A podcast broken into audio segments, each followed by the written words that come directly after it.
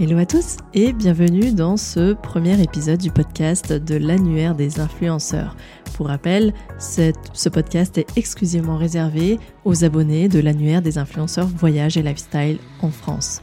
Ce podcast, c'est le rendez-vous des influenceurs et aussi des acteurs du tourisme, des hébergeurs, des offices de tourisme et pourquoi pas des travel planners aussi et des réseaux euh, d'hébergeurs qui pourront venir partager leur vision et des exemples de collaborations qu'ils auront menées pour euh, vraiment réussir cette collaboration ensemble entre les acteurs du tourisme et les créateurs de contenu.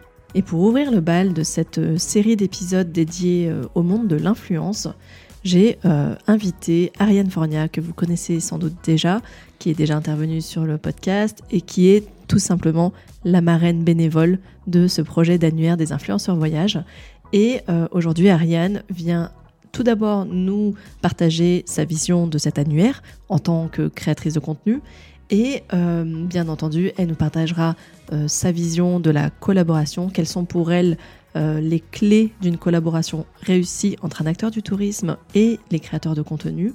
Et puis voilà, je vous laisse vraiment savourer cet échange. Ariane est quelqu'un qui est vraiment d'une générosité extraordinaire et vous allez tout de suite le ressentir dans cet épisode. Tu en parles souvent, euh, toi, dans, tes contenus, dans tes conseils, etc. Mmh. Cette dimension, raconter une histoire, ce qu'on appelle le, storytelling, mais c'est ça, c'est raconter une, une histoire.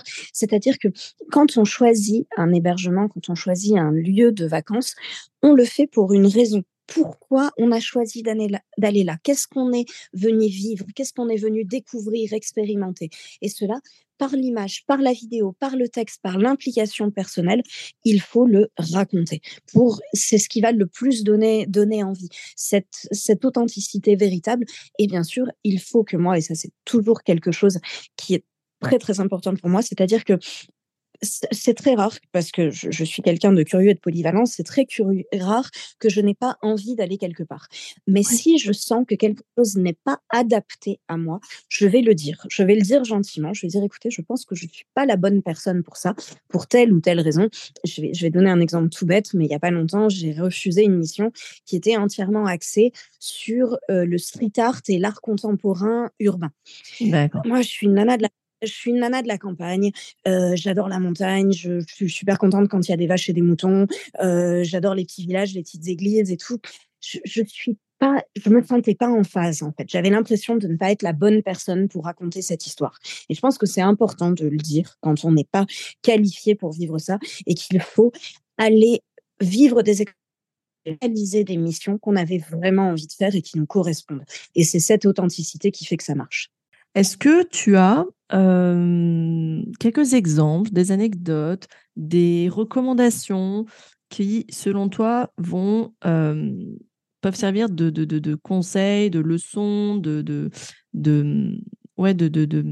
petites attentions qu'il faut retenir pour réussir cette collaboration? Est-ce qu'il y a des choses qui, pour toi, sont, sont essentielles pour euh, des, vraiment des règles, des conseils, euh, appelle ça comme tu veux, des commandements même, euh, pour vraiment aboutir sur une collaboration réussie alors, plein de, plein de choses. Déjà, bien sûr, tout ce, tout ce que je dis est en fonction des possibilités, du budget, etc. C'est-à-dire mmh que si l'hébergeur a la possibilité et le budget juste pour une nuit, eh bien, on vient une nuit et on va faire notre travail le mieux possible sur une nuit. Mais s'il y a plus de budget, plus de possibilités, c'est super d'avoir deux nuits, tout simplement parce que on a l'intégralité des lumières, euh, on a le voilà premier soir, premier de coucher de soleil, une journée entière, deuxième soir, etc. On a une flexibilité en termes de météo.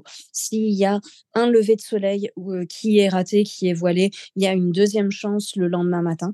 On a le temps de se rattraper, de se dire ah en fait, cet endroit qu'on a photographié dans la lumière du matin, il aurait été top le soir, eh ben on a une deuxième chance de le, de, le faire. Ça, ça donne encore plus de flexibilité. Donc, si c'est possible, je trouve toujours que trois jours de nuit, c'est le top.